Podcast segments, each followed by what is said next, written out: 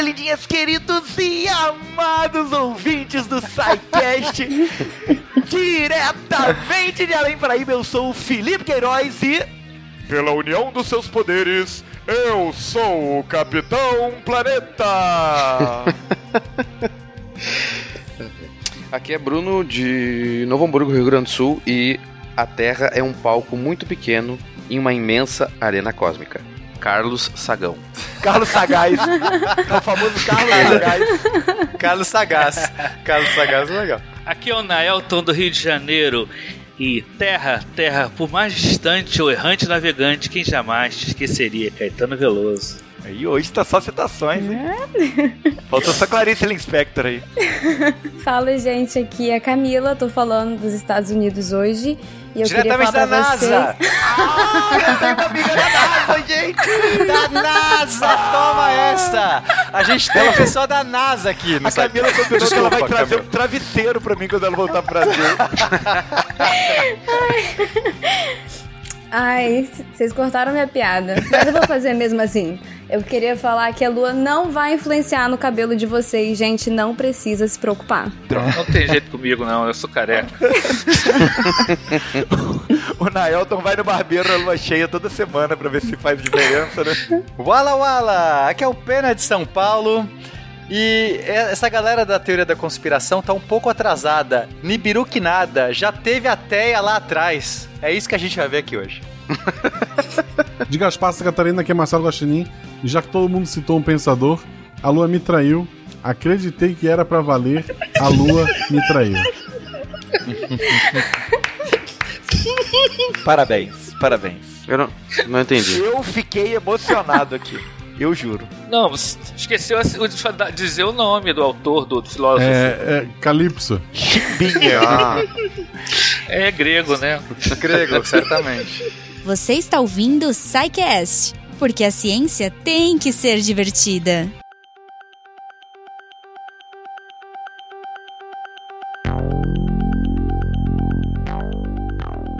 Astronauta, tá sentindo falta da Terra?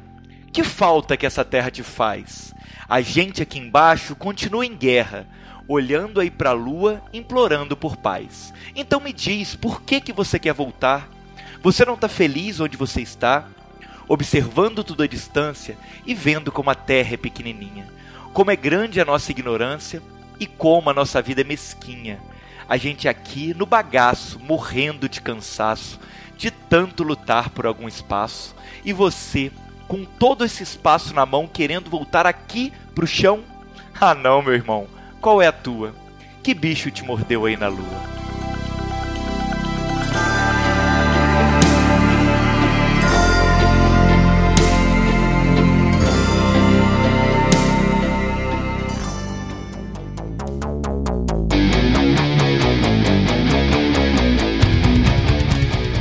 É, Psycasters lindos do meu planeta. Nos nossos programas de astronomia, a gente partiu do todo, falamos né, sobre o Big Bang, já tivemos programa falando aí sobre os planetas de fora da nossa galáxia e falamos da formação do nosso próprio sistema solar. Agora a gente vai para um momento mais intimista, sabe aquela coisa mais mais pé- papinho de pé de ouvido. A gente vai deixar de falar da nossa vizinhança para falar do nosso lar docilar, o melhor e o único planetinha que nós temos para viver, a Terra. Então, queridões, a pergunta que não quer calar. De onde veio essa terra toda? Hã, hã, hã? A terra toda?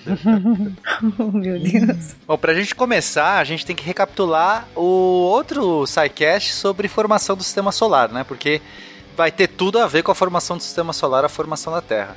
Então, pra galera aí refrescar a memória, a gente tinha um grande disco de um monte de poeira, um monte de, fum de, de, de fumaça, um monte de gás e poeira que estava girando, né, num plano ao redor desse Sol que estava se formando. Isso estava lá 4,6 bilhões de anos atrás e dessa, desse material todo, desse disco que a gente chama disco de acreção, começou a ter a formação, a aglutinação de um monte dessas partículas e começou a formar é, é, pequenas é, estruturas. Depois essas estruturas foram se aglutinando ainda mais, deu origem a alguns asteroides e depois esses asteroides foram crescendo, foram dar origem até alguns planetesimais e basicamente assim que vai surgir a nossa Terra. Ela vai, ela vai ser um desses corpos, desses planetesimais que começou a crescer mais do que a galera ali ao redor e foi aglutinando, né? Então quem cresce mais primeiro vai atraindo mais por conta da sua gravidade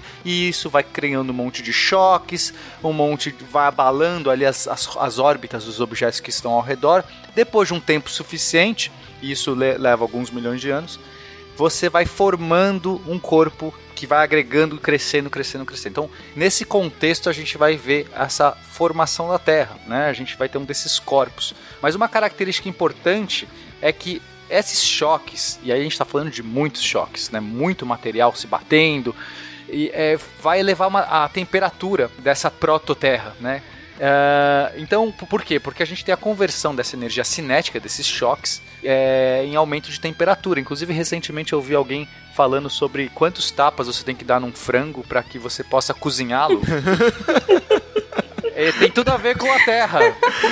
Eu não sei dizer quantos tapas dá pro meu frango, mas a terra teve que levar muita, muito tapa para esquentar. Depende de qual bandejão você tirou esse frango. É. Mas o processo é bem parecido, né? A gente tem uma. Né, e é, fisicamente dá para entender, porque quando você tem um choque, você, é, você transfere essa energia, uma energia cinética, que a gente já conhece lá da escola, metade da, da massa vezes velocidade ao quadrado, e essa, essa energia, quando ela se choca, ela precisa ir para algum lugar. Então o que ela faz? Ela agita, ela vai causar um atrito tão violento naquela, nos átomos que compõem, nas moléculas que compõem aqueles objetos, que vai virar a temperatura. Isso vai distribuir, vai se redistribuir como um movimento comum a todas aquelas partículas. E isso é o que a gente dá o nome formal de temperatura. Temperatura, né? Uh, nada mais é do que uma medida do grau de agitação das partículas que compõem aquele objeto. Olha aí que bonito. Dá para fazer experiência pegar uma garrafa térmica, botar água, medir a água e tu fica chacoalhando, fecha, depois fica chacoalhando. Mas tem que chacoalhar muito tempo. Faz um revezamento assim de, de quanto que cada um chacoalha e depois mede a temperatura da água de novo e ela vai ter esquentado. Como é uma garrafa térmica, supostamente não é para esquentar devido à tua mão, né, sedendo, uhum, uh, fornecendo perfeito. calor, mas só pela agitação que da energia cinética que tu tá dando para essas, essas partículas dentro da garrafa. A mesma, mesma analogia. Eu achei que o Bruno ia mandar a gente ficar dando tapa na garrafa d'água pra água esquentar. Esse é o tipo da experiência que tem que mandar um estagiário fazer, né? Beleza, gente. Então a gente viu que o nosso planeta ele surgiu de poeira e virou um planetesimalzinho que foi crescendo, é, levando tapões cósmicos, ganhando temperatura. Mas e aí? Só para lembrar, já que tu comentou de novo da poeira, que foi falado sim já no, no cast de formação do sistema solar, mas é importante lembrar que a nossa nuvem de poeira não era uma poeira qualquer, né? Era uma poeira que já tinha sido, digamos, processada por uma estrela anterior. Então, justamente por isso a gente tem vários tipos de elemento aqui na Terra, não só hidrogênio, como uma estrela, uma Hélice estrela por aí. Uhum. Tinha uma sopa cheia de elementos químicos. Claro que a maior parte são elementos leves, tá? É porque é mais abundante, mais fácil, né? Que quando se formou todo o nosso universo, são os elementos leves primeiro que se formam e a gente tem aí a maior parte de tudo feito de hidrogênio, hélio, etc. Mas a gente já tem um monte também, né? Embora uma fração pequena, mas tem uma, uma, uma quantidade considerável de elementos mais pesados. Isso é super importante para que a gente consiga fazer um planeta como a Terra. Né? A gente precisa de mais ingredientes do que só hidrogênio, senão a gente talvez virasse só um, um gigante gasoso aí. Perfeito, perfeito. É, a poeira essencialmente veio de, de uma outra estrela, né? A poeira é, é que vai concentrar os elementos pesados, né? Sensacional. Aí, incrível, né? A física é uma coisa linda. Mas então, gente, mas aí agora e o, o, a gente foi juntando essa poeira que eram restos de outras estrelas, não é isso? Já, aí você já tem várias partículas diferentes, de elementos diferentes, e eles vão começar a se formar ali, se juntando nesse planetesimal. E aí, o que que, o, como, como que, que é, é esse amontoado de poeira se transforma nesse, nessa terra linda que a gente vive hoje? Bom, a palavra-chave do negócio é a gravidade, né? É a gravidade que vai começar a, a concentrar matéria e não só a gravidade é, do Sol e de, de, cada um desses corpúsculos, né, sabe, dessa poeira e desse gás, mas também vai haver um diferen, uma diferenciação entre a, a, a, concentração de matéria mais densa, mais próxima do Sol, e a matéria menos densa, mais distante, devido ao efeito tanto da gravidade como também da pressão de radiação solar. Perfeito. Então, para isso é, é, ocorrer, essa diferenciação que o Nelton está falando, a gente tem que ter um estado, não um estado sólido. As, as moléculas elas não poderiam tá, estar solidificadas. É, a, a gente tem que ter um estado basicamente um estado aquoso ali. Essa rocha ela teria que estar numa temperatura alta o suficiente para ter se fundido. Né? Quer dizer, não, não, é nem rocha ainda, que a gente não pode nem chamar, porque não se formou ainda. Então é o contrário, a gente vai ter é, a temperatura desses, de, dessas, dessa matéria, um, um valor muito elevado por conta desses choques e tudo mais, a ponto de conseguir se fundir. E então, nesse meio mais aquoso, os objetos, os elementos mais pesados vão naturalmente ficar indo mais para o núcleo. Assim como se você pegar um copo d'água e colocar, sei lá, um objeto mais denso ali, né? Aí fica fácil, jogar uma pedra, pedra funda. Mas se você tiver líquidos de densidades diferentes e você esperar um tempo, esses líquidos vão se separar. Alguém dá um bom exemplo disso, gente? É, dois líquidos de densidade diferente. Ah, água e óleo? Água e óleo, pronto. Então, Isso. se você colocar uma quantidade de óleo dentro de um copo d'água, ou água dentro do óleo, tanto faz. É, é, que no caso da água, eles nunca se misturam também. É. Né? Poderia ser, inclusive, é, dois líquidos que eventualmente se misturem, mas se você deixar um tempo bom, eles vão separar. Então, água e óleo, ela, ela, já nem se conversam, elas nem conseguem se misturar direito, eles já se separam fácil. Mas a gente percebe claramente uma camada de óleo acima e uma camada de água abaixo. Então, se você tem ali metais mais pesados, você vai ter é, outros tipos de é, silicatos, você vai ter, sei lá, água e todo tipo de toda sorte de elementos que vai acontecer que primeiro esses metais mais pesados eles vão é, decantando pro, pro fundo, mas o fundo não tem fundo porque a gente está falando de objeto que é basicamente também esférico. Ah, e por que esférico? Justamente porque a gravidade ela é uma força atrativa e ela, ela, ela é homogênea. Então, todos os objetos que estão à mesma distância desse núcleo vão sentir a mesma gravidade. Então, a única forma estável de, so, de, de, permanecer, que não vai sofrer nenhum tipo de força diferente,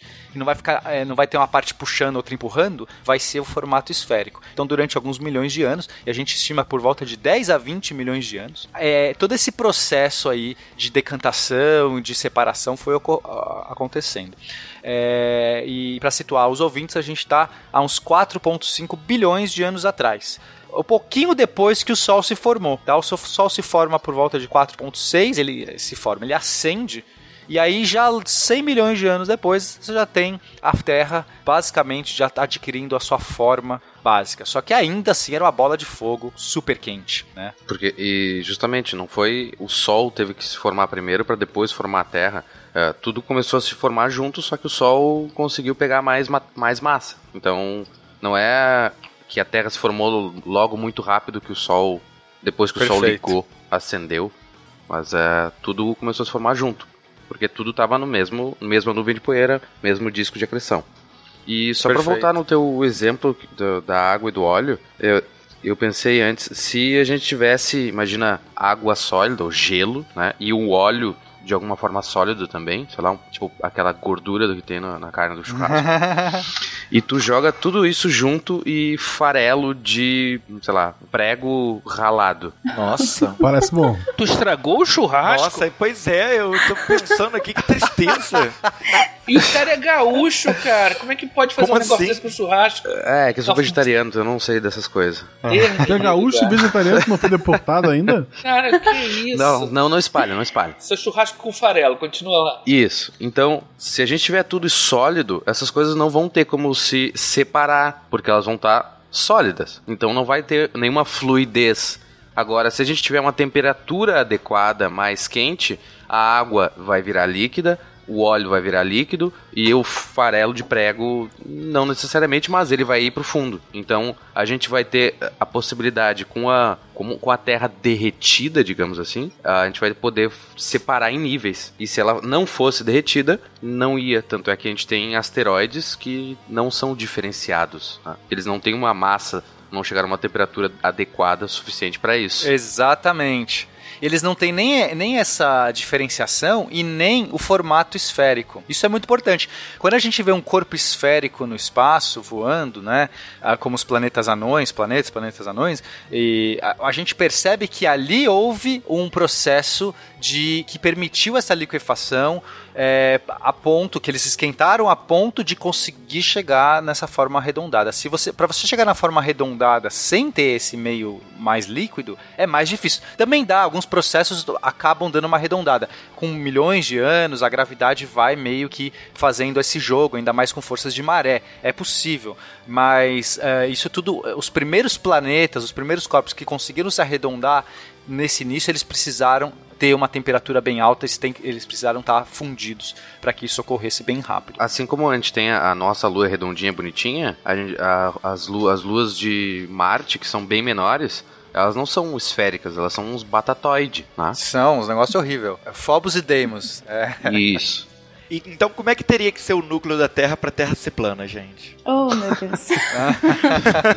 Ela não teria núcleo. Ponto. É, é. Falando nisso, eu queria aproveitar que foi levantado o assunto e tem um, um documentário novo na net. A gente pode falar o nome de. No, Ah, num pode. site de Pode streaming. uh, que é bem interessante sobre teorias de terra plana. É realmente bem legal. É, Pra eu- rir, já né? me Mas recomendaram. é bem legal.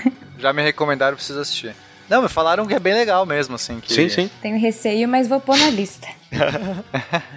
Mas aí o que acontece, ô Felipe? Nesse primeiro momento, ah, a Terra tá muito quente, ok? A gente já explicou os motivos aí dela tá muito quente. Não é porque o Sol brilhou na Terra, ela já tá quente porque ela é feita dessa energia toda desses impactos que estão ali acu- acumulados.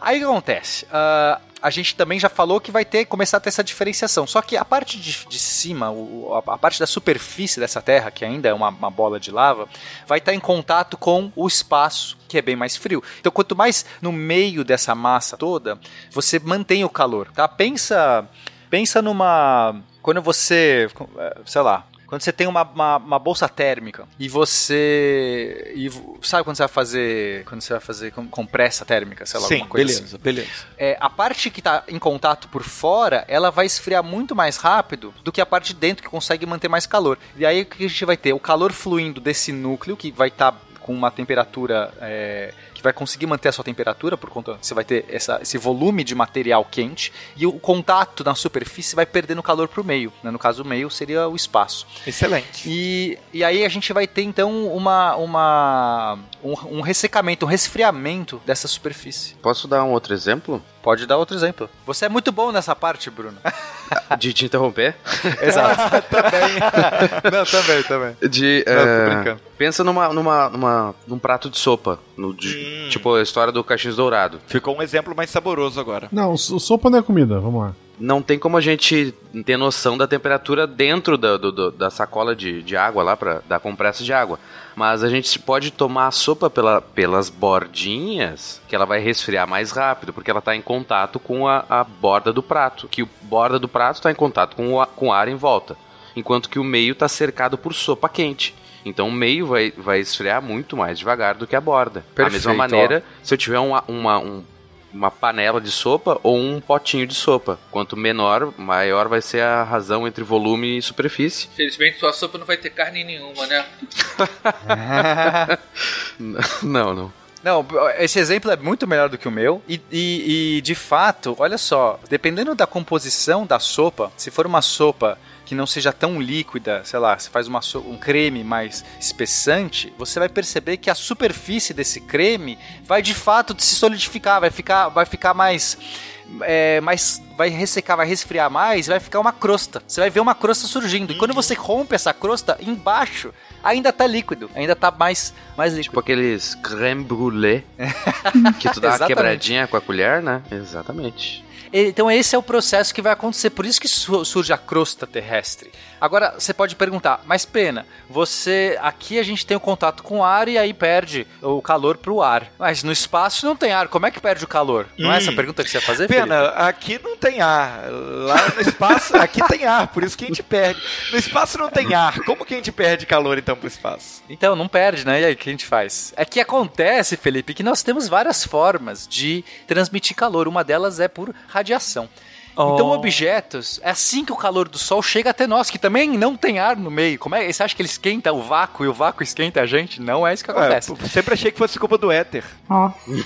Então o que acontece? Quando você tem. é, tudo que tem temperatura irradia. E quanto maior a sua temperatura, mais radiação. Radiação nada mais é do que emitir luz. Se você. O quê? Como tá emitindo luz?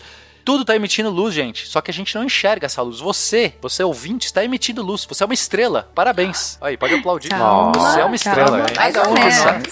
menos. Botou o Carl Sagan no chinelo, né? Ele falava que a gente era feito de poeira estelar. E tu disse que nós somos estrelas. Cada Olha um que de nós é uma estrela. Agora, se você crê em terra plana, você é um satélite. Exato. Nem todo mundo é estrela. Quem nasceu pra ser Plutão nunca chega Sol, né? Planeta.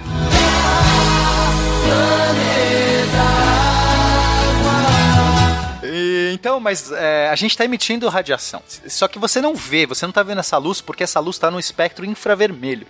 Você, para você enxergar isso, tem que ter uma câmera especial. Mas se você tiver lá uma câmera tipo dessas do Big Brother, sei lá, essas de, de militares, você consegue enxergar a radiação. Se você for o Predador, nossa, quem Perfeito. assistiu o Esse Predador? filme, esse filme com, com muito embasamento científico é uma boa referência mesmo.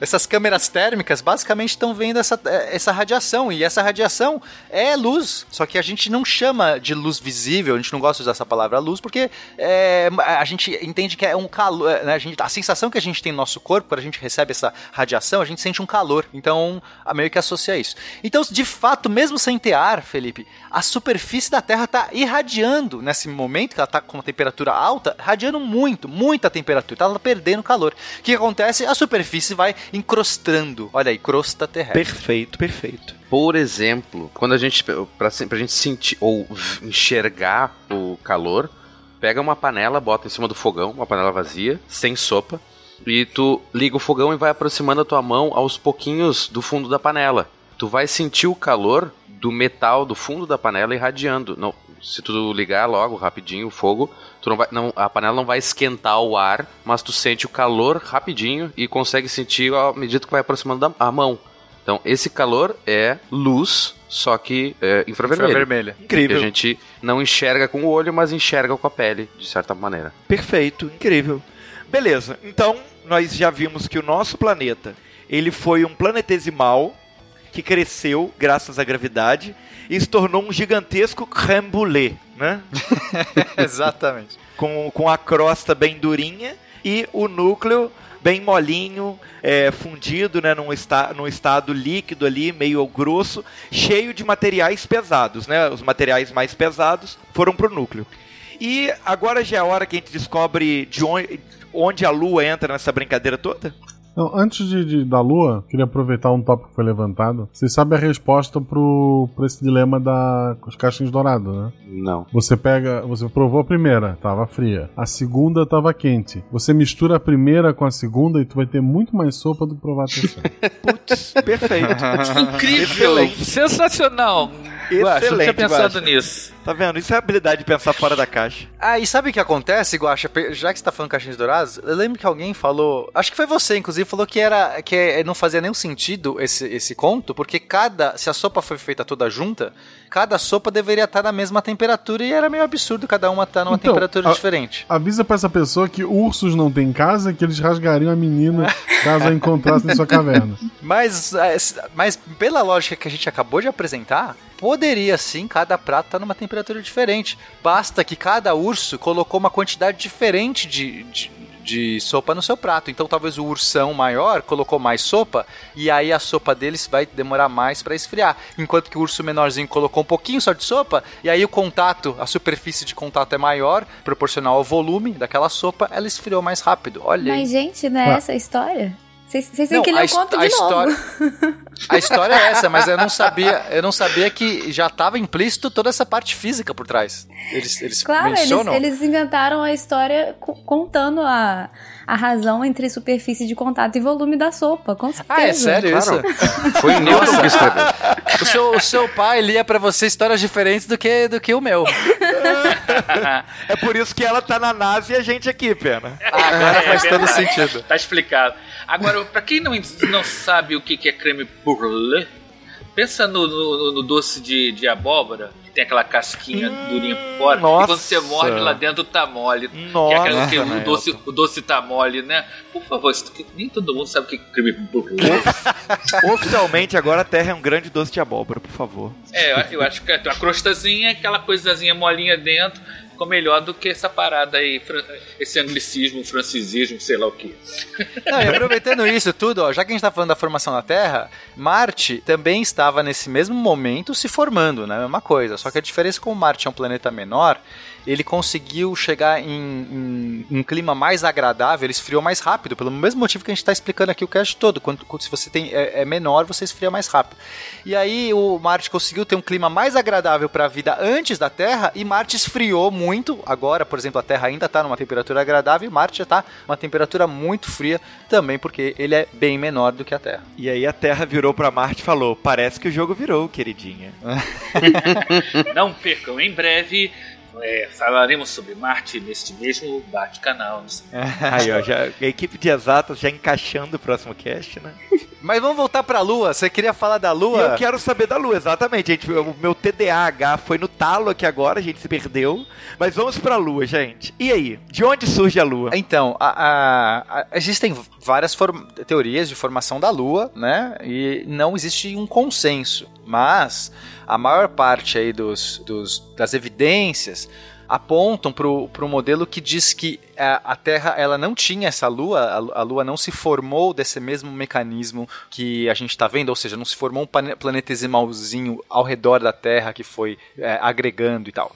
Se formou um outro planetesimal num outro ponto, é, numa órbita, provavelmente numa órbita muito próxima da órbita da Terra, e esse planeta foi crescendo, ele chegou a ter um tamanho parecido com Marte, né? Então Marte tem, sei lá, um terço da, da, da massa da Terra, eu acho, né? E aí, é, esse planeta, que a gente vai dar o nome de Theia, ele provavelmente ficou ali num ponto de Lagrange dessa órbita da Terra. O que é um ponto de Lagrange? A gente tem alguns pontos numa órbita, quando a gente está pensando em dois corpos, né? ou seja, um corpo girando ao redor de outro, vai, existem alguns pontos nessa, nesse, nessa trajetória aí que a gravidade meio que se equilibra. A gente vai ter ali uma posição de equilíbrio que pode ser instável ou estável, já vou explicar. Então pensa assim, por exemplo, entre a Terra e o Sol. Você concorda que se você estiver perto do Sol, você cai para o Sol. Se você soltar uma partícula no, no meio do caminho entre a Terra e o Sol ali, ela cai no Sol, porque o Sol tem muito mais massa que a Terra. Tudo bem, Felipe? Perfeito, perfeito. Agora, se eu soltar, se você que tá pertinho da Terra aqui, né? Se eu soltar você a 10 metros de altura e soltar você, você cai aonde? No Sol?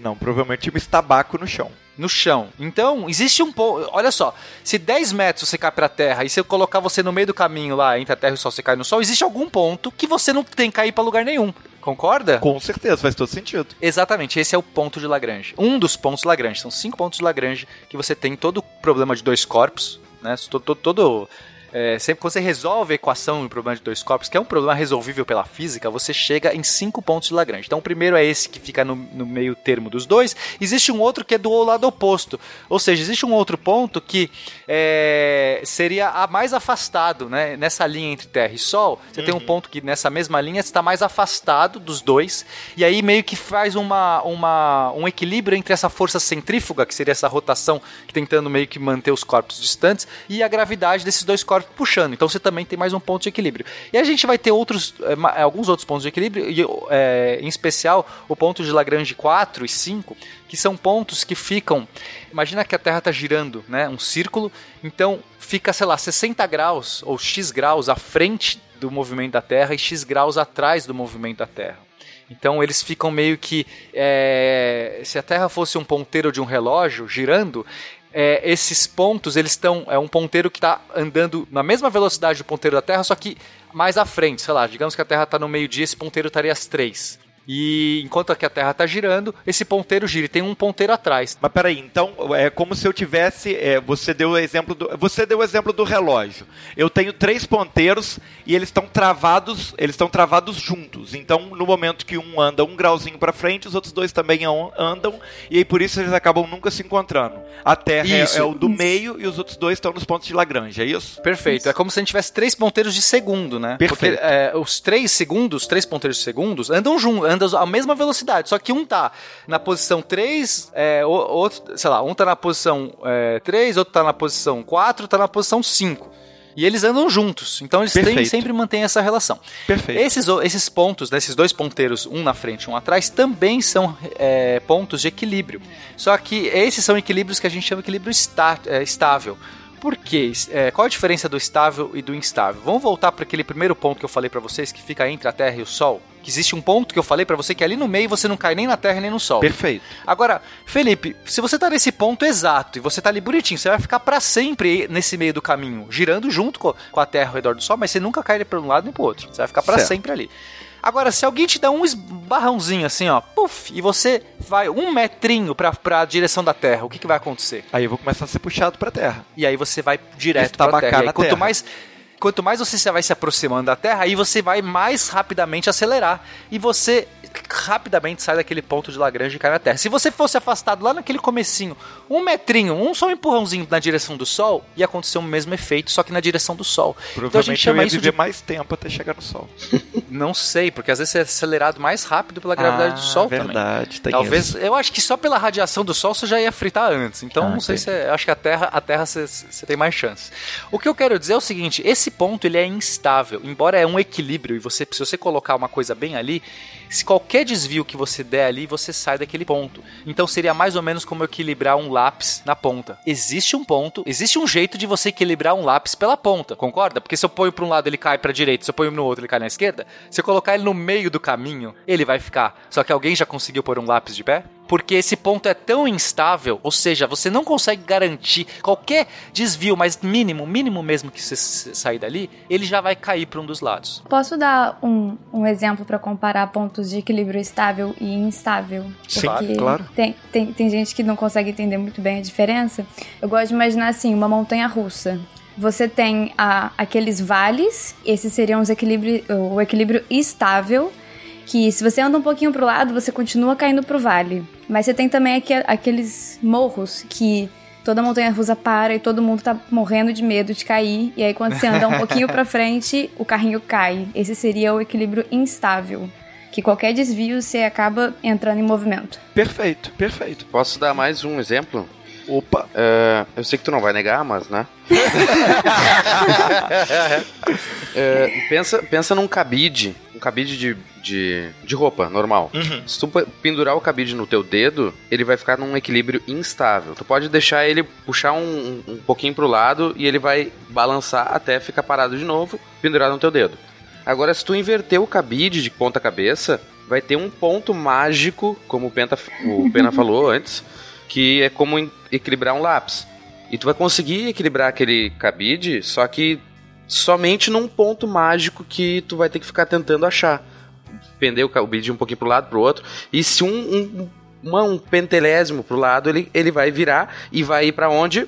Pro ponto estável. Então vamos recapitular aqui, senão o ouvinte vai se perder. Então, Isso ouvinte, aí. vamos Entendeu? voltar. Tá, vamos Existem lá. dois pontos de equilíbrio. Os estáveis, que se você variar um pouquinho, você volta para aquele ponto, ou seja, ele fica ali. Que são E os que os ficam no ponteiro travado. Que roda o ponteiro e os outros dois rodam juntos. Um na frente e um atrás. É, é que eu ainda não falei isso, mas então o L4 e L5 são esses do ponteiro.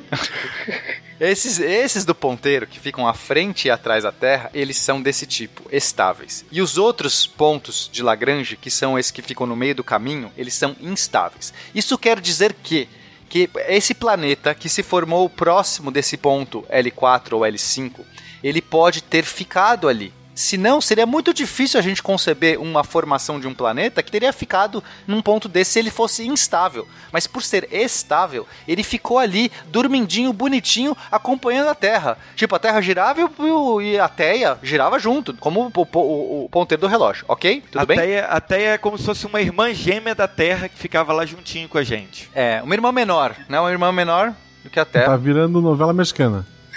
Aí o que acontece? Né? O que, que vai acontecer aí nesse meio do caminho? Mas ainda assim, esses pontos de Lagrange, mesmo estáveis, eles precisam de pouca energia para que você consiga sair dali, tá? Ele não é um vale desses que, gigantes, ele é só um valezinho, né? Se você vencer uma energia mínima ali, você sai.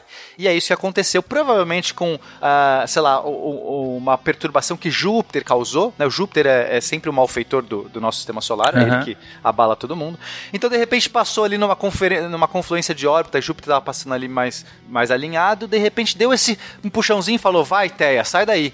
E quando a Teia saiu dali, o que acontece? O corpo massivo ali próximo era a Terra. E aí ele entrou numa órbita de, de colisão. Então o que a gente acredita é que aconteceu lá nos 4.4, 4.45 bilhões de anos atrás. Esse corpo, que é um terço mais ou menos do tamanho da Terra, se chocou violentamente com a Terra e foi um choque muito violento, absurdamente violento É mais ou menos do tamanho de Marte, né? do tamanho de Marte, perfeito. E aí esse corpo, chocando com a Terra, é, ele causou, primeiro, deu muita energia, a gente já entendeu como dar tapas esquenta coisas, então deu uma puta porrada ali, causou, esquentou muito é, é, aquele corpo, e ele deu uma girada, porque quando eles se chocam, ele meio que deu um impulso de giro, a gente é, fala que transferiu o momento angular, então a Terra que de repente estaria girando mais devagar e tal, recebeu um, um- um violento empurrão e até mudou o seu eixo de rotação. De repente ela estava com um eixo de rotação diferente e aquele, aquele choque mudou o eixo de rotação, causando os nossos atuais, né, 23, a inclinação que a Terra tem de 23 graus em relação aí a, ao sistema solar, né, o plano do sistema solar. E desse choque, Felipe, é, muita coisa aconteceu. A, a gente teve uma fusão de boa parte desse núcleo, desse, desse corpo, né, dessa teia se chocou e foi absorvido pela Terra. Então, os, os metais pesados, toda a parte pesada, né, como a gente está falando que ele acendeu, foi um choque tão violento que esquentou tanto, a gente vai estar com, com dois corpos ali quase né, é, é, líquidos, né, na fase líquida. Perfeito. E esse, essa parte mais pesada metálica se afundou na Terra, aumentando inclusive a massa e a- aumentando o núcleo de, de ferro da Terra. Porém, a parte mais leve, ela foi fragmentada e boa parte da, do- da crosta da Terra e dessa, desse objeto foi dispersado ao redor. E virou um anel, assim, virou um. No começo virou, na verdade, um monte de. de, de, de como chama isso? É, partículas e, e- e- corpos e poeira e, sei lá, e, e rochas e tudo mais espalhado. Mas depois de um tempo, isso tudo foi meio que. que alguma coisa saiu do sistema, da- do sistema Terra, da- saiu do, da, do campo gravitacional da Terra e foi embora. Alguns foram se espalhar pelo espaço, outros foram se chocar com outra coisa, cair no Sol, etc. Mas o que sobrou nessa, nessa órbita, em órbita ao redor da Terra, formou meio que um anel. A Terra teve, foi como Saturno, por algum período ela teve anéis. Olha que legal.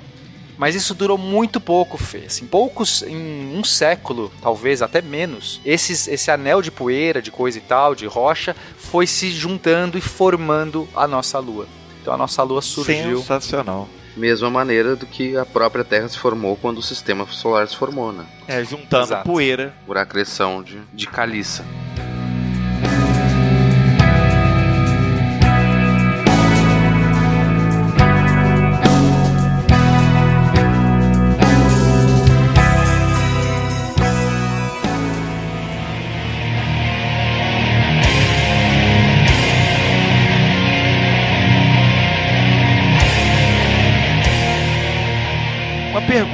Que foge um pouquinho do tema, mas agora eu realmente fiquei muito curioso. Se a nossa Lua era um anel que se juntou para formar esse, esse corpo, por que, que as ah, Saturno, por exemplo, os anéis de Saturno lá não viram uma Lua também? Você já esperou um tempo suficiente? Ah, olha.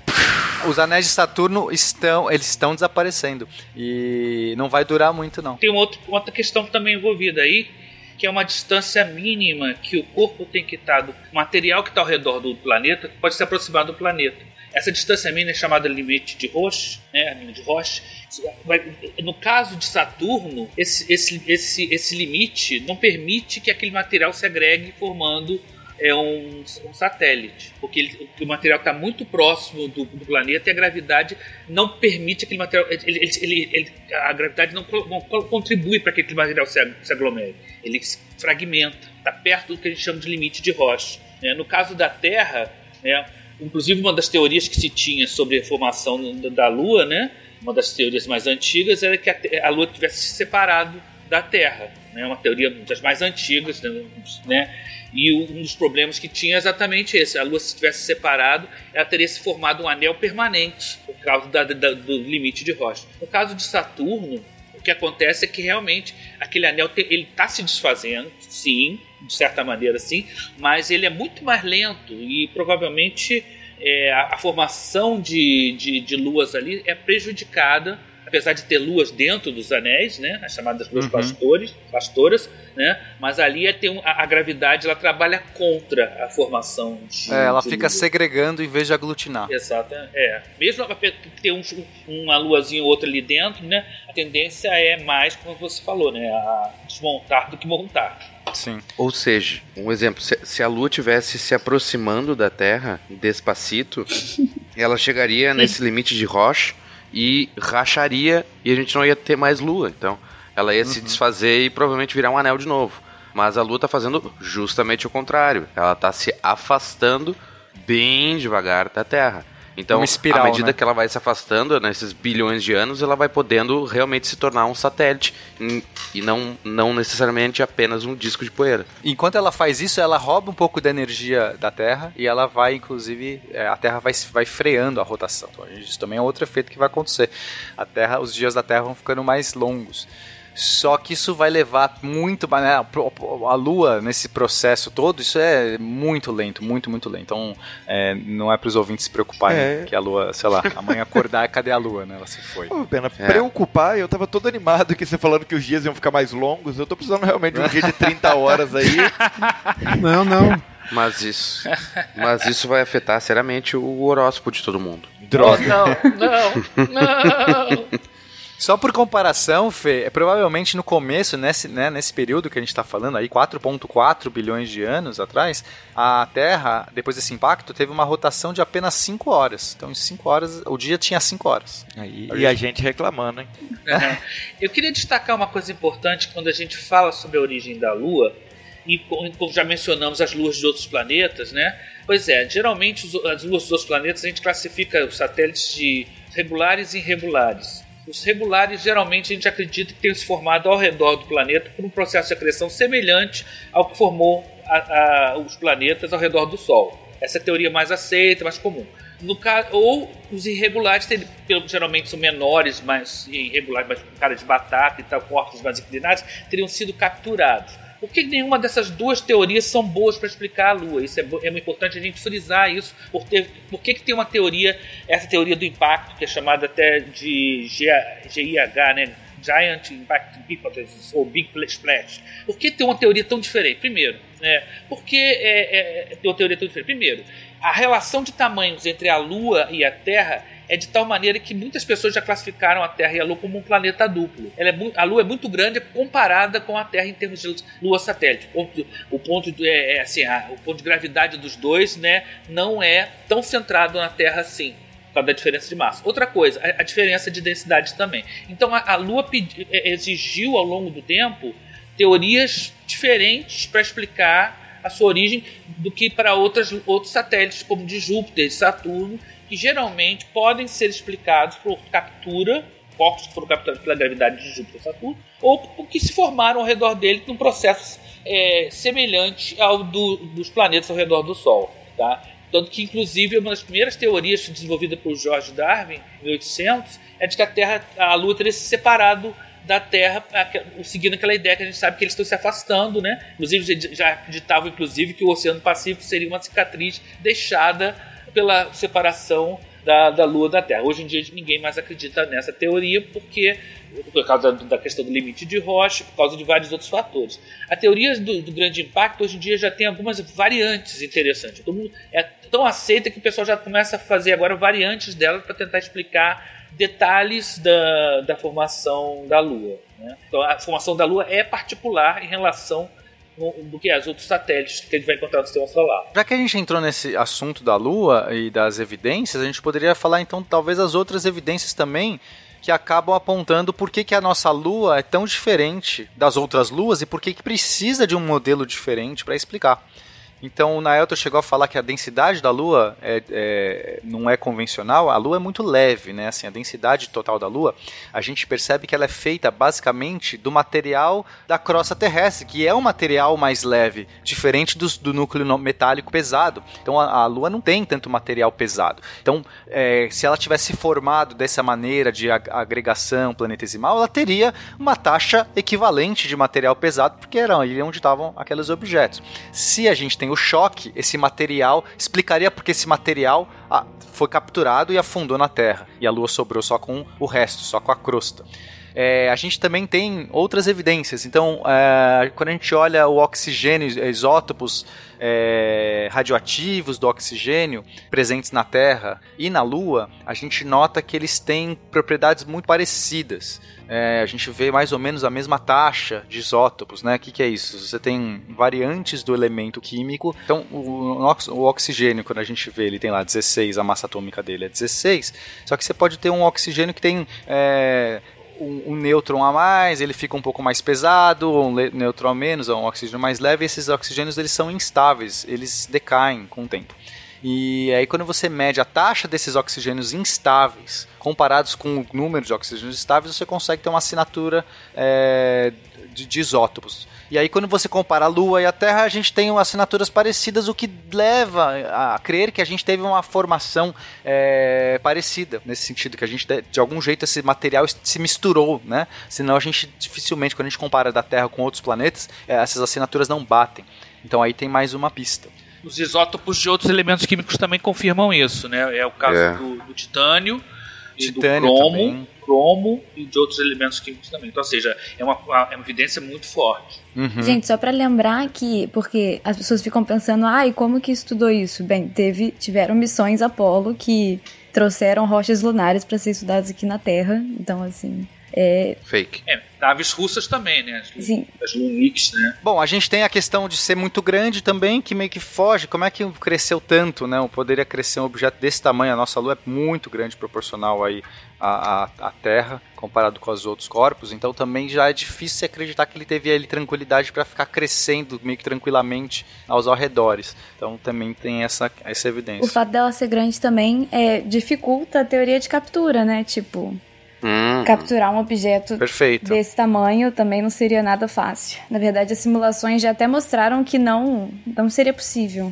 É, teria que dar uma confluência tão absurda de fatores, né, para que ela conseguisse isso. ser capturada que é praticamente relevante. E isso é tipo um, essa história da, do sistema Terra-Lua ser um planeta duplo binário, porque a, o tamanho da Terra está é, quase ali com o tamanho da, da Lua é uma. Nada mais é do que uma rasteira de Plutão nos né, dando na cara, porque a gente sempre tirou Plutão que o Plutão não limpa a sua própria órbita, porque ele é um sistema binário e a gente também. Então. Será que a Terra não é planeta?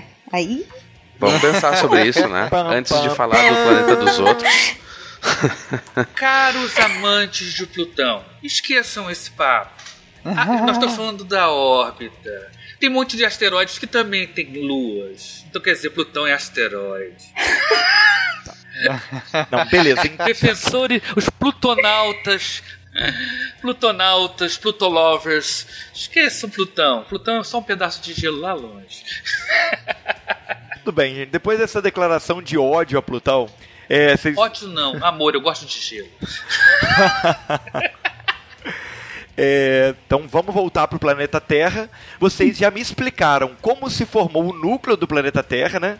É, é a parte cremosinha ali daquele nosso doce de abóbora, que é muito melhor do que creme brulee, uhum. né? Formado ali pelos metais pesados, que depois de levar vários tapões cósmicos, eles ficaram a temperatura tão alta, né? Que eles ficaram numa forma líquida e ficaram fundindo ali num caldo gostoso ali no meio do nosso planeta. E aí as crostas foram endurecendo em volta em contato com o vácuo do espaço. Mas e aí? A gente é só, só que não foi só os metais pesados que estavam nessa temperatura, tá? Tudo. Toda, todos os, os elementos da Terra estavam nessa temperatura. E aí o que acontece é que os mais pesados afundaram. É só esse pequeno detalhe. Perfeito. Os mais pesados afundaram, os mais leves foram para a superfície e começaram a endurecer. Então a gente tem é, tal qual no doce de abóbora, a parte molinha e a crosta, ponto, ou temos diferenciações aí? a Terra é formada por, por basicamente assim, é, três camadas, né? A gente pode subdividir elas, mas tem, a gente tem a crosta, que é a parte durinha do, do como é que é, de abóbora? O quê? De Doce de abóbora, doce de abóbora, claro. do doce de abóbora.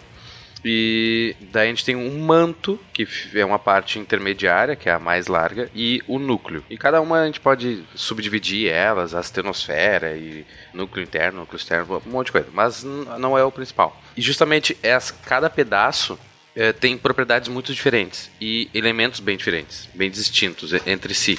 Justamente por causa das densidades deles. Ah, então a gente, a gente tem. Primeiro, não, vamos, vamos pensar que o núcleo em nenhuma das partes que a gente vai falar, ela é líquida atualmente. A gente não tem. Quando a gente fala de ah, o manto da Terra é líquido, é, né, ou o núcleo da Terra, a gente não tem realmente uma coisa líquida. Se tu botar num copo, tu vai despejar ele. Só pra falar de um disclaimer, assim, que a gente. se- É, a gente sempre estuda na escola que o núcleo da, lí- da Terra é o núcleo líquido, de ferro, ferroso. Pois né? é. E então, o que a gente tem é, por exemplo, magma ou a lava, é tudo bem. Isso, isso vai ser líquido. Mas a, o manto da Terra não é líquido, propriamente líquido. Ele vai ser uma coisa mais pastosa ou fluido, né? É, é que assim, isso não deixa de ser líquido em princípio, né? Mas seria um líquido de densidade alta. Ele escorre devagar, é como um mel, né? Seria um. Não, ele não, não se mexe muito. Não, peraí, gente, peraí que agora eu me confundi. Vocês estão falando o que o que é assim, o manto, porque vocês falaram duas coisas diferentes, falaram de núcleo e de manto, são dois pedaços Tá, não, então, diferentes. deixa, deixa eu só recapitular um, um pedaço. A gente tinha falado que, ok, tava tudo líquido e o calor foi, foi, foi vazando da superfície, isso endureceu e virou a crosta, o doce de abóbora. Perfeito. Mas dentro tem um outro efeito que acontece, Felipe, e acho que é importante a gente mencionar. Lá no centro, lá no bem no- na meioca da nossa Terra. Imagina a pressão que esse cara que tá ali vivendo, né? Que a gente, tá- sabe que são metais pesados que afundaram. Mas imagina esse metal pesado lá no meio. O que, que ele tá acontecendo com ele? Ele tá sofrendo uma pressão gigantesca, que é o peso de tudo que tá caindo em cima dele.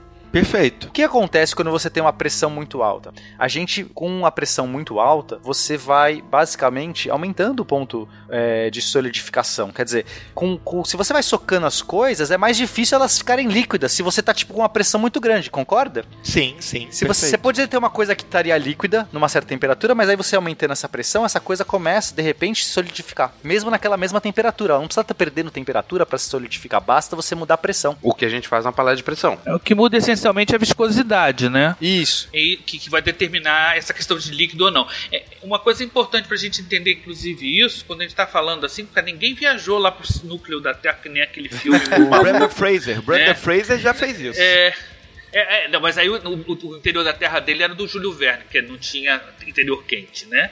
Era outra ideia. Mas uma- como é que a gente sabe disso? Uma coisa interessantíssima é que a gente usa as ondas sísmicas que atravessam a Terra. E, e as ondas sísmicas de terremotos são como se fossem sons propagados através do, do, do meio, né? E esses meios, um- quando passa através de um meio sólido, com viscosidade mu- muito baixa, ela se propaga de alguma maneira, de uma maneira. Ela Quando reflete, ela Exatamente. altera. Quando ela passa para um meio, um meio viscoso, é de outra maneira. Então, quando você analisa o, mo- é, o movimento das ondas de, de som, né? Isso não é bem som, mas é tipo um som, uma vibração que atravessa o, a Terra através de um, por exemplo, de um terremoto do outro lado do mundo, né? Você está fazendo uma espécie de ultrassonografia da Terra. Só uma observação. A gente teve recentemente aí um sidecast sobre radiologia e que eu descrevo como funciona o ultrassom. E é justamente isso que o Nael está descrevendo.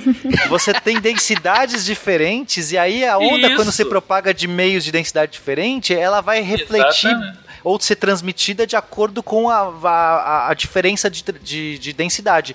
E E refratar. perfeito, Exatamente. a gente faz uma ultrassonografia da Terra toda vez que tem um terremoto. É exatamente, isso. Exatamente. Isso. é uma coisa conhecida há muito tempo. Você pode mapear, inclusive, por isso, por isso você consegue saber a profundidade em que o- há uma mudança de viscosidade, de litosfera, né, a crosta, né, o manto, um núcleo externo, um núcleo interno, um núcleo externo mais líquido, outro mais sólido no interior, porque porque essas ondas podem ser acompanhadas. Ou seja, se você desenhar um, um, uma, uma, Terra com aquelas várias camadas, como se fosse uma cebola, né? E você desenhar as linhas, da, é, passando linhas de, dessas ondas, né? Principalmente são as ondas se são transversais ou se são ondulatórias, é ondas S e tal, né? O pessoal de geofísica lida mais com isso. Que se o, SP. Se o, SP, exatamente. Se o, se o Sakane tivesse aqui, ele, ele ia ajudar muito a gente nessa coisa, porque ele muito, mexe muito com isso, né? Primária e secundária. Ela, elas vão atravessando a Terra e vão, você vai ter a refração, como o Bruno falou,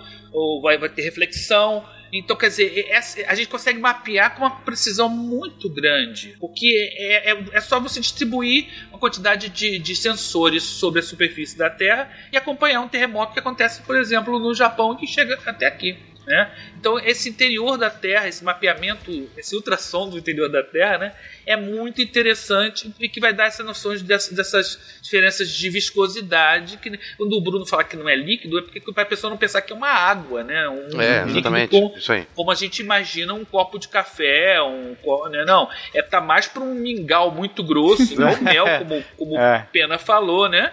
mel. É, inclusive, a lava de vulcão, né? Que, se tem alguns uns pontos de fusão da, da, lava que é chamada de mel. Mesmo. Tem uma palavra usada, Sim. acho que em havaiano, é quase que a mesma para o significado de mel. Uma coisa que escorre bem lentamente, né? Aquela coisa, um fluido que escorre grosso, pesado, assim, né?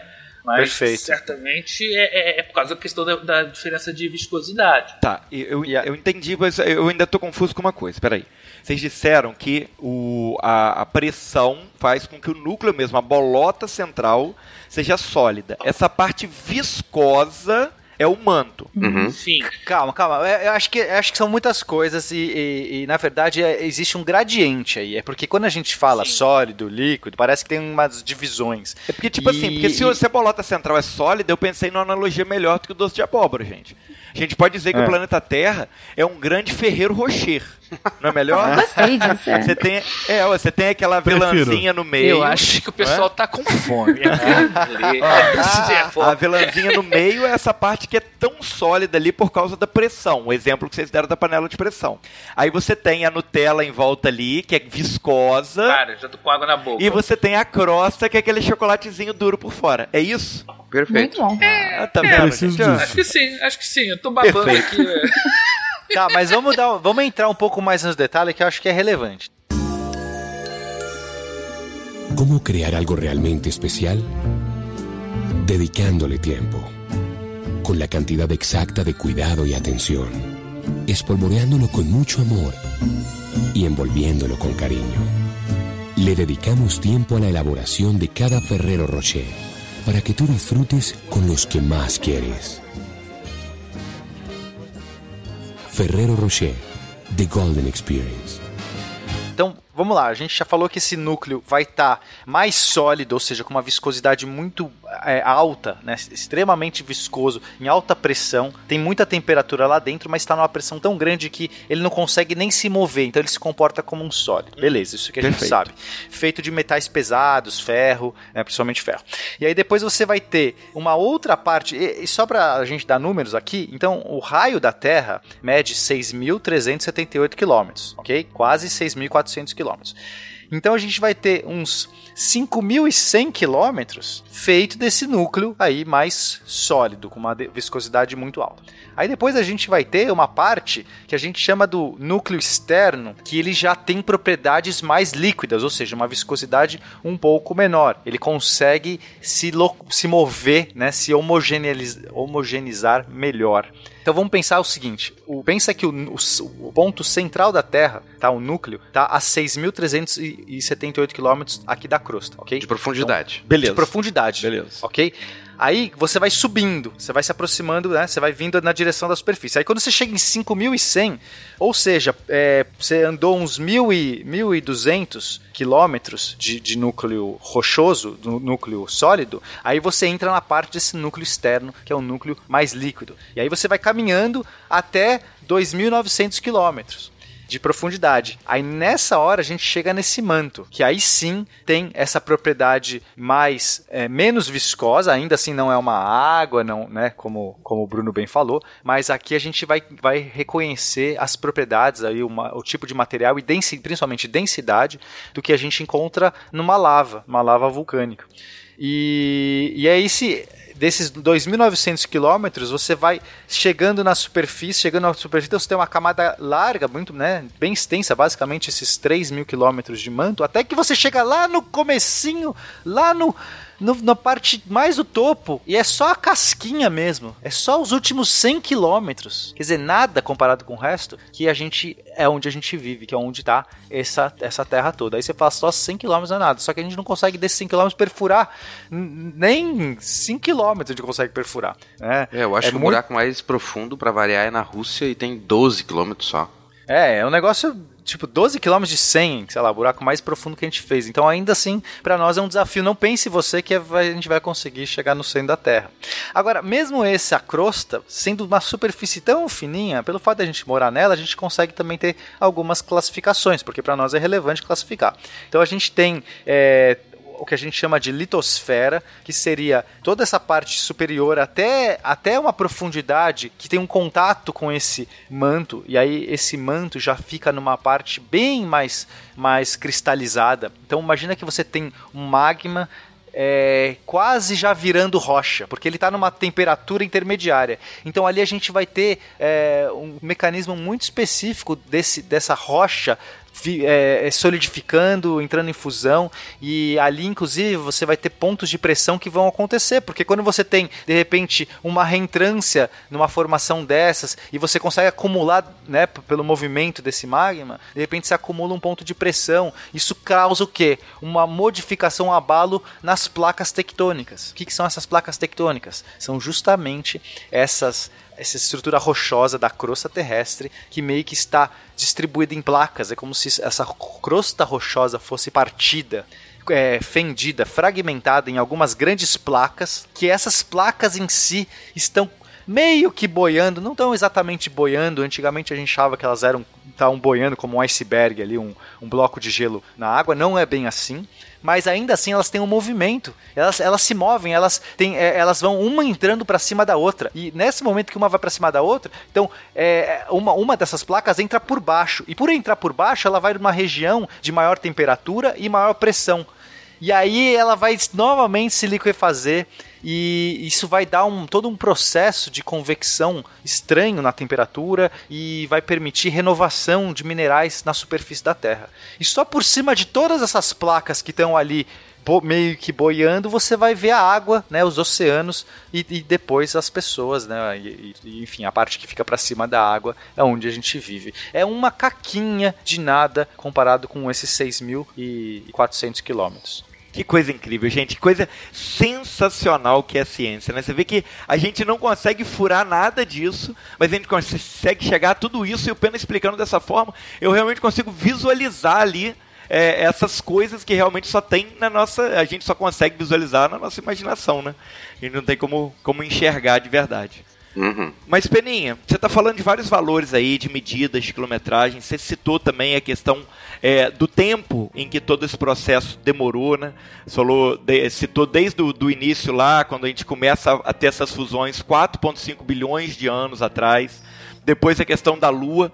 Como que a gente chegou a essa conclusão de, dessas datas em si, desse tempo? Isso aí já é, é, algo que a gente tem como, como datar precisamente? O que, ou, ou é uma aproximação? Qual, qual, como que chegaram, chegou a ser esse resultado? Se me permitem, essa, história eu, eu acho sensacional, porque uh, a idade da Terra foi um mistério durante muito tempo. Desde lá do século XVIII, 1700 e alguma coisinha, o pessoal anda tentando datar a Terra, dizer, ó, oh, tem tantos anos. Ou, segundo a Bíblia, o, eu não sei quem, um Frei lá fez um cálculo e disse que a Terra tem 6 mil e poucos anos, e ele até, se não me engano, ele calculou até a data, foi em outubro que a Terra foi criada. então a gente pode até comemorar o aniversário da Terra, mas Aí, uh, teve, teve alguns cientistas uhum. que tentaram fazer isso também. Como, por exemplo, o Newton, o próprio Darwin, o Thomas Huxley, que era o cupincha do Darwin, o James Hutton e o Charles Lyell, que são geólogos muito famosos. Eles estavam, todos eles sofreram com essa questão da idade da Terra porque eles precisavam que a Terra fosse muito antiga, tanto para biologia como para geologia. Como é que tu vai, explicar que uma montanha cresce por causa de placas tectônicas? Claro, eles não tinham placas tectônicas na, na, na época, mas Quer dizer, existiam, mas eles não sabiam. Elas apareceram quando a gente descobriu. É. Ah, placa tectônica! é, Boa! 40 anos e pum! Até então não tinha terremoto. Mas eles, eles precisavam de que a Terra tivesse bilhões de anos para que as suas teorias se encaixassem. O próprio Darwin, ele achava que para que a evolução das espécies tivesse vindo lá de um ser unicelular até a espécie aprimorada e linda que nós somos, ele achava que a gente tinha que ter tido pelo menos 3 bilhões de anos de evolução. Enquanto que na época a, o consenso é que era que a Terra tinha alguns milhões de anos. E até o exemplo mais, mais importante disso foi do Lord Kelvin, que a gente tem, tem um cast falando sobre o sim, cast sim. de termologia. De Isso aí. Termodinâmica. É, e ele ele, diz, ele na época estava no seu auge, né? Ele já estava bem velhinho e em 1987 ele fez a última conta. Ele foi ao longo da sua carreira refazendo essa conta e foi uma conta bem interessante porque ele pegou Uh, supôs uma, te uma temperatura de que a rocha fosse líquida e a medida em qual, quanto tempo a rocha, em qual velocidade a rocha resfria e da rocha líquida até a temperatura atual média da Terra, de 15 graus Celsius, quanto tempo levaria para essa rocha muito quente resfriar ao ponto que está hoje? Ou seja, ele aplicou perfeitamente a termodinâmica, que era a área que ele era o mestre. A gente chegou até a citar esse, esse fato no cast de termodinâmica. Ah, é? Não lembro. Contamos essa história do Lord Kelvin, que ele calculou ah, a... Não, não, lembrava. a idade Não da... só contamos a história do Lord Kelvin, como contamos uma anedota muito interessante também, que, que teve uma apresentação de um trabalho, não foi?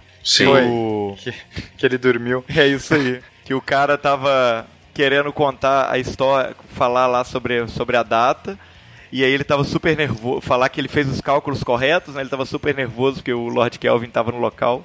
Aí ele ficou elogiando o Lord Kelvin até ele dormir. Aí depois ele falou dos resultados dele. Então o Kelvin ele chegou num, num dado entre 20 e 40 milhões de anos. E que é um cálculo que faz muito sentido com, com os dados que se tinha na época. Mas exatamente um ano antes dele publicar esse, esse resultado, tinha um pessoal trabalhando, um cara chamado Henri Becquerel e um orientando qualquer dele chamado Pierre Curie, que tinha uma esposa chamada Marie Curie, que era um pessoalzinho qualquer. Eles descobriram a radiação. E a radiação, os elementos radioativos, rádio, urânio, tório, plutônio, etc., eles liberam muita energia e essa energia esquenta e justamente por esses elementos serem muito pesados, muito densos, quando a Terra sofreu diferenciação e ela estava meio fluida, esses elementos foram para baixo da crosta. Então, uh, todas as amostras de urânio que a gente tem aqui em cima na crosta, que é minas de urânio, uhum. é só uma fração ínfima do que tem no núcleo da Terra, no manto da Terra. E isso mantém a Terra aquecida até hoje. Então, se a gente não tivesse elementos radioativos no, no, no manto e no núcleo da Terra, a gente provavelmente resfriaria todo o nosso planeta em 20 ou 40 milhões de anos, como o Lord Kelvin calculou. Mas ele não levou em conta esse avanço da ciência naquela época. E somente em 1956, ou, tipo ontem na história da, da nossa civilização, foi que um cara chamado Claire Patterson ele conseguiu fazer a datação de cristal de zircão daqui da Terra e ele chegou a, a data mais precisa que a gente tem, claro que a última não foi dele, mas de cerca de 4,5 bilhões de anos. E ele sofre, ele levou várias décadas para conseguir fazer essa medida, tanto que eu recomendo tem um episódio do Cosmos, no, do novo do Neil deGrasse Tyson, é, o episódio 6, ele conta exatamente essa história e é sensacional. Sensacional. Aí. Então a gente pulou de 20 bilhões para 4 bilhões e meio de anos. É um bom salto. Dá para botar geologia e biologia folgado aí. Sensacional, a gente se veja nessa evolução. E é isso, a gente tem é, a gente mostrou aqui toda essa formação do nosso planeta, é, a gente mostrou como que a Lua surge a partir disso. E estamos aqui felizes, contentes, satisfeitos com o nosso Ferreiro Rocher gigantesco. A gente tem outras, outras informações. Não, mas tem, tem, um, tem um ponto importante. Nesse Ferreiro Rocher aí, tem, em cima dessa casquinha do Fer- Ferreiro Rocher, tem água. Uhum. É né? Aí eu não sei que analogia. Você vai pôr um creme em cima, você vai pôr uma cobertura de chocolate nesse, nesse Ferreiro Rocher. Alguma coisa tem que pôr nesse Ferreiro Rocher. Justo. É, e a pergunta é, é: da onde vem essa água? Da onde vem essa água, Pena? Da, da onde vem a água? Da onde vem a água, eu não sei, mas as pessoas que comem areia agora tá explicado. É, na verdade, não era pra ter tanta água assim na Terra, porque aonde a Terra tá no sistema solar é considerado um lugar seco do nosso sistema solar. Então, a quantidade de água que a gente tem aqui meio que não dá pra se explicar sem Bem, sem que essa água tenha vindo de outros lugares do sistema solar. Então, é, tem essa teoria que fica conhecida como bombe- bombardeamento tardio, que teria trago essa água para a Terra, de- de- dos confins do sistema solar, teria trago água pra gente. E assim surgiu a vida. Ah. Então, o que se acredita nessa teoria é que. É, depo- então, olha só, a Terra se formou 4,5 bilhões de anos, né? Teve aquele choque com a Lua, teve toda essa parada, diferenciação e tudo mais. E aí, só em 4 bilhões de anos, então, né? 500 milhões de anos depois. Teria aparecido, tido um grande bombardeamento, um monte de colisões de asteroides, cometas, objetos aí variados. De repente teve assim, né? Chuva de meteoro na Terra. Ô, lasqueira! Tanto é que pode ser que a vida começou antes, é, Felipe. Talvez a vida, a, a- vida quando a gente olha a- os primórdios da vida, aconteceu por volta disso aí, 4 bilhões, alguns conseguem achar um pouquinho antes. É, mas pode ser que a vida seja tão, é, sei lá, é, copiosa no- que ela poderia ter surgido antes.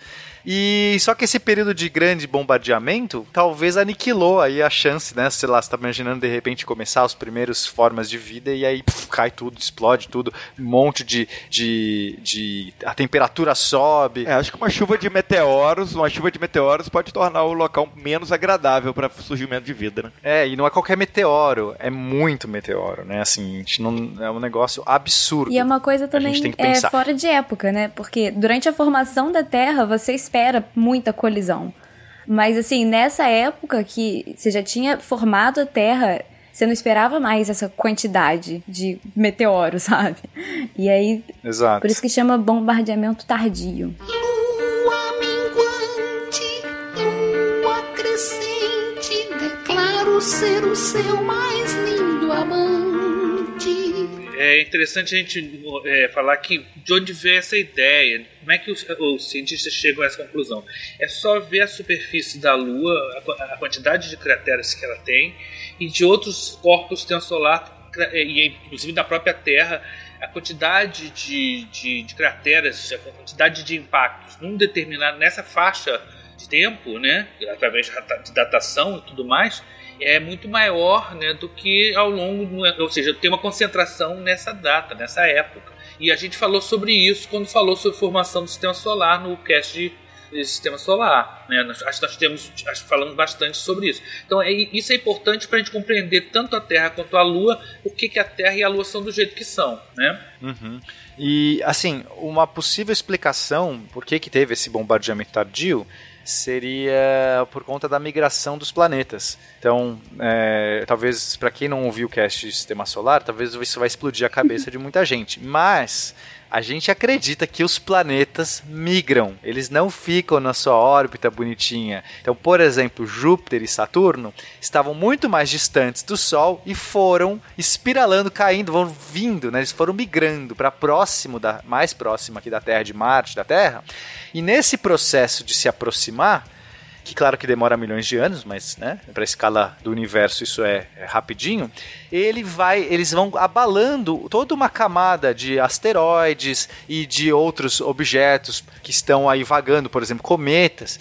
E que estavam de repente já bem organizados nas suas faixas, né? Então você tinha uma região, você tem uma região, inclusive, um cinturão de, de asteroides que fica entre Júpiter e Marte, que, que hoje está bem comportadinho, a gente não está vendo nenhum movimento, mas poderia um monte de objetos desse, dessa região ou de regiões mais afastadas de objetos além do, do cinturão de Kuiper, eles, é, essa migração planetária pode ter des, des, é, é, abalado essas, essas órbitas de tal maneira que jogou um monte de detrito, um monte de lixo para a Terra, não só para a Terra, para todos os lugares.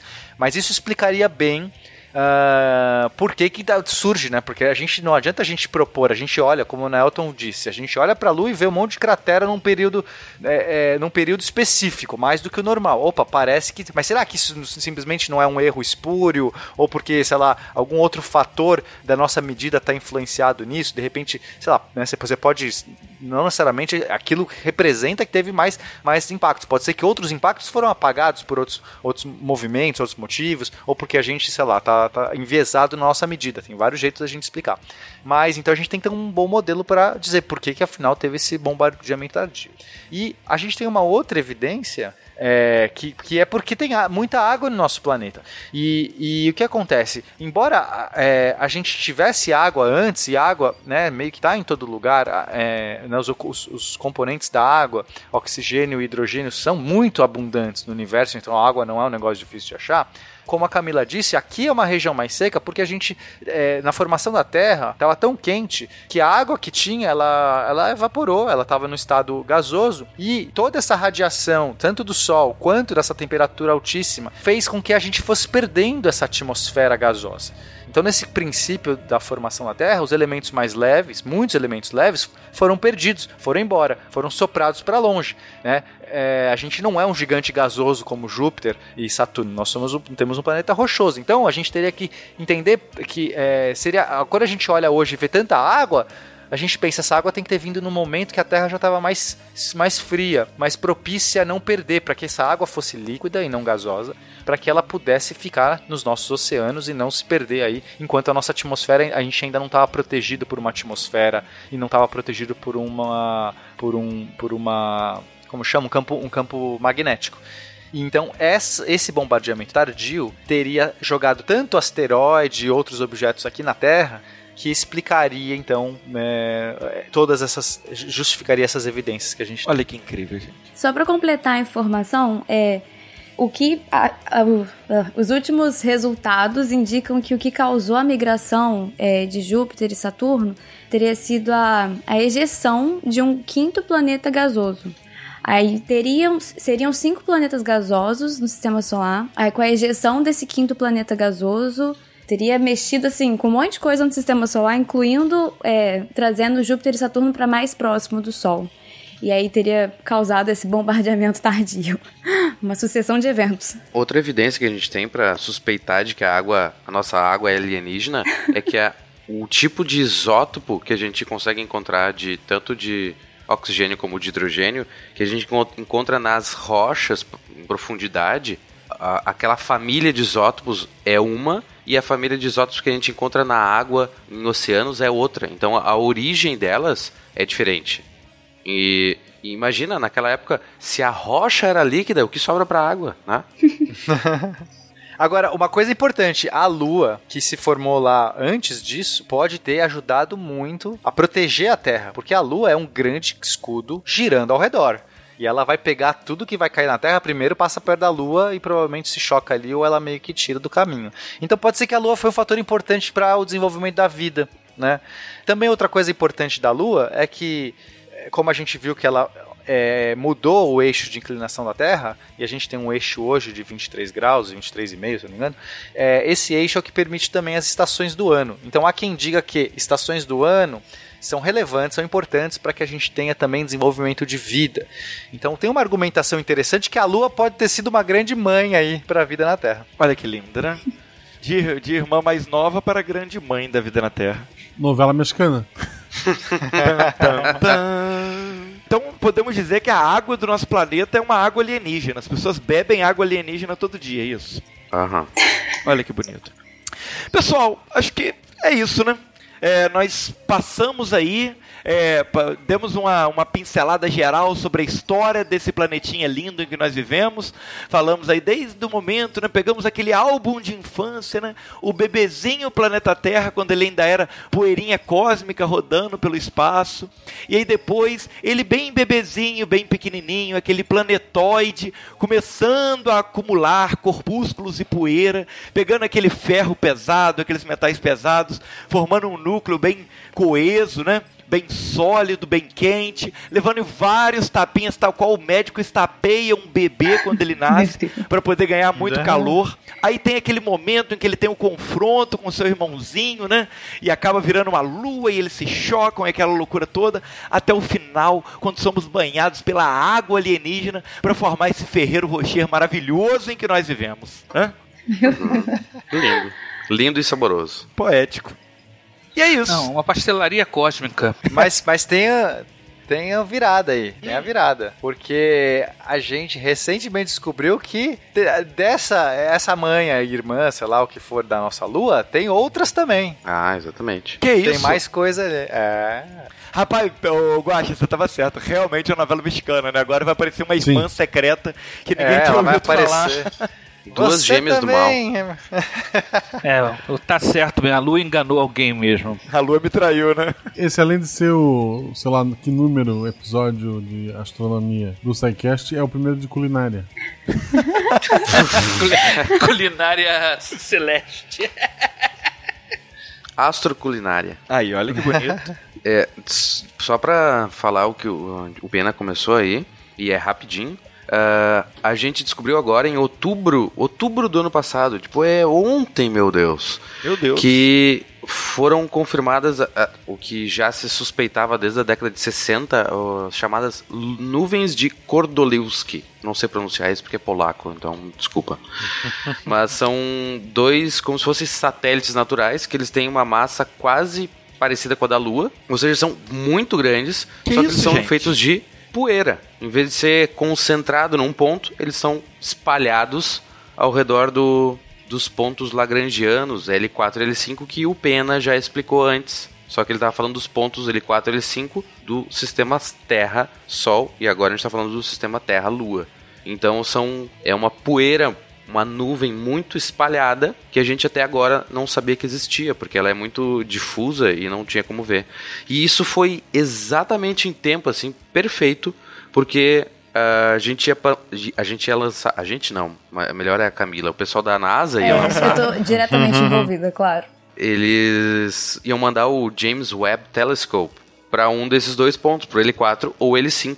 E, e essa poeira toda certamente ia dar merda no, no telescópio e é o, o próximo, é o, o novo Hubble, digamos assim, né? O próximo baita telescópio. E eles tiveram que mudar os planos deles porque tem como se fosse uma lua lá, escondida. Não, e, e- e olha só, o, o- o James Webb tá atrasado, Muito muito, atrasado. atrasado. já era pra ele ter sido lançado.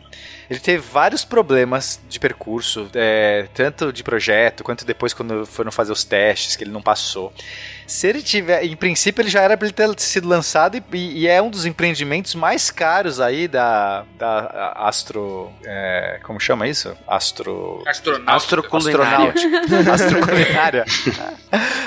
da astroculinária de hoje, do- do- dos tempos de hoje. Imagina só que fiasco você mandar todo esse James Webb ca- caríssimo, não sei o que, chega lá e ele só fica vendo poeira. Um monte de poeira na frente. O pior do que ver poeira é levar pedaços de poeira pelo espelho, né? Aqueles cascos. Nossa, é. Peneira, o espelho peneirado.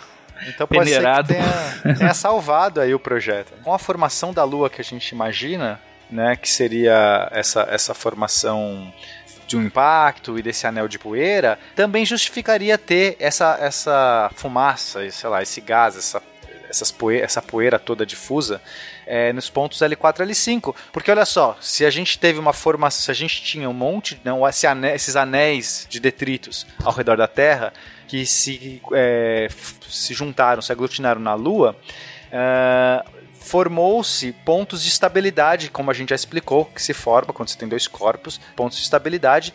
E o que não tinha ainda se juntado nesse processo pode muito bem ter caído nessa região e ali ficado porque são pontos estáveis. Então é mais também um argumento para que né, essa poeira deveria ter aparecido e ficado ali depois da formação da Lua.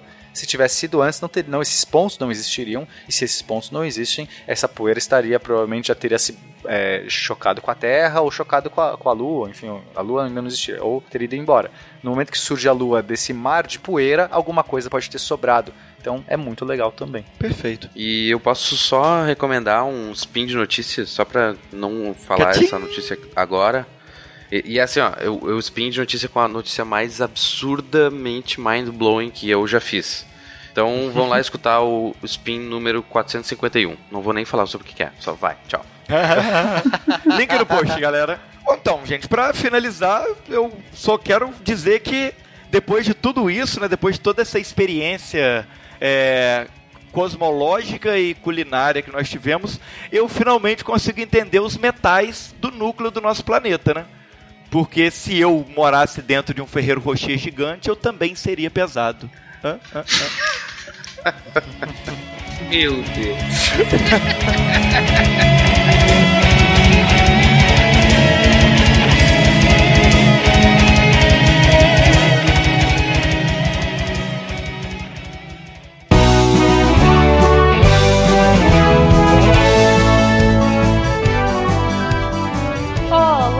pessoas! Chegamos à sessão de recadinhos do Sequete!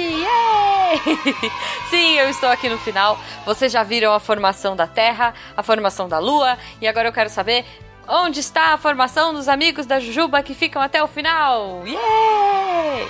Tá bom, desculpa, eu tô um pouco carente, gente. Espero que vocês fiquem aqui rapidinho e me ajudem a apagar a luz da Deviant Tower, porque eu sou medrosa e tenho medo de escuro, beleza? Eu não gosto desse negócio de, de não ter luz e tudo mais. Enfim, recados rápidos antes da gente ir embora. Lembrando todo mundo que agora o SciCast tem camiseta! Sim, camisetas, canecas, casacos, capinha de celular. Olha só, tá lá na Mito Camisetas. É, o link tá aí no post. Vocês entrem lá, peçam as suas camisetas. Tem Guaxa Newton, tem Marie Curie, tem SciCast Divertido, tem Einstein. Enfim, tem um monte de coisa, você pode pedir em vários formatos. Eu estou super paquerando um casaco da Marie Curie. É, meu aniversário é em julho, se alguém quiser. Enfim, brincadeiras à parte, gente, sério. A qualidade da Mito é muito boa. As camisetas são incríveis, entrega em todos os lugares. Então não deixem de visitar a loja, de olhar. Os produtos estão muito legais e vale muito a pena. E vocês pediram pra caramba, então vai lá comprar. Poxa. Falando em comprar e falando em ajudar o SciCast, essa é uma das formas de ajudar o SciCast, comprando, porque a gente tem uma rendinha, a gente recebe um valor da- dos produtos que são vendidos, mas se você quiser ajudar o SciCast de outra forma, você pode ser o nosso patrono, sim, através do PicPay, do Patreon e do Padrim. Você pode ajudar a partir de um real a tornar a ciência no Brasil mais divertida. Sim, com isso você ajuda o Deviante, como um todo, o site, os textos, ah, os podcasts estão na casa hospedados.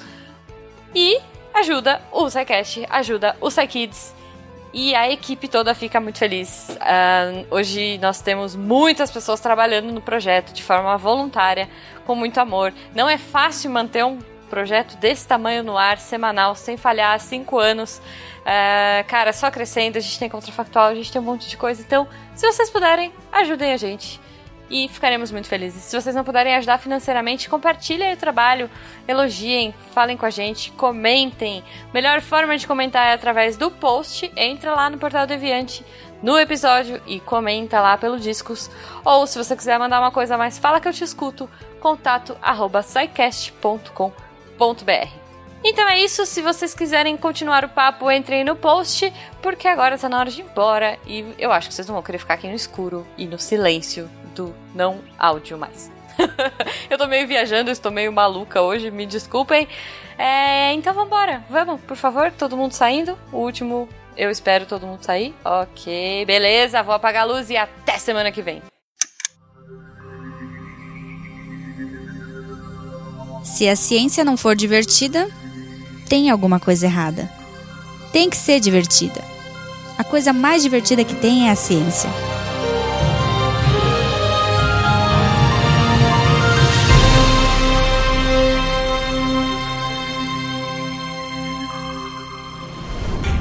Este programa foi editado por Tapcast. Edições e Produções de Podcast.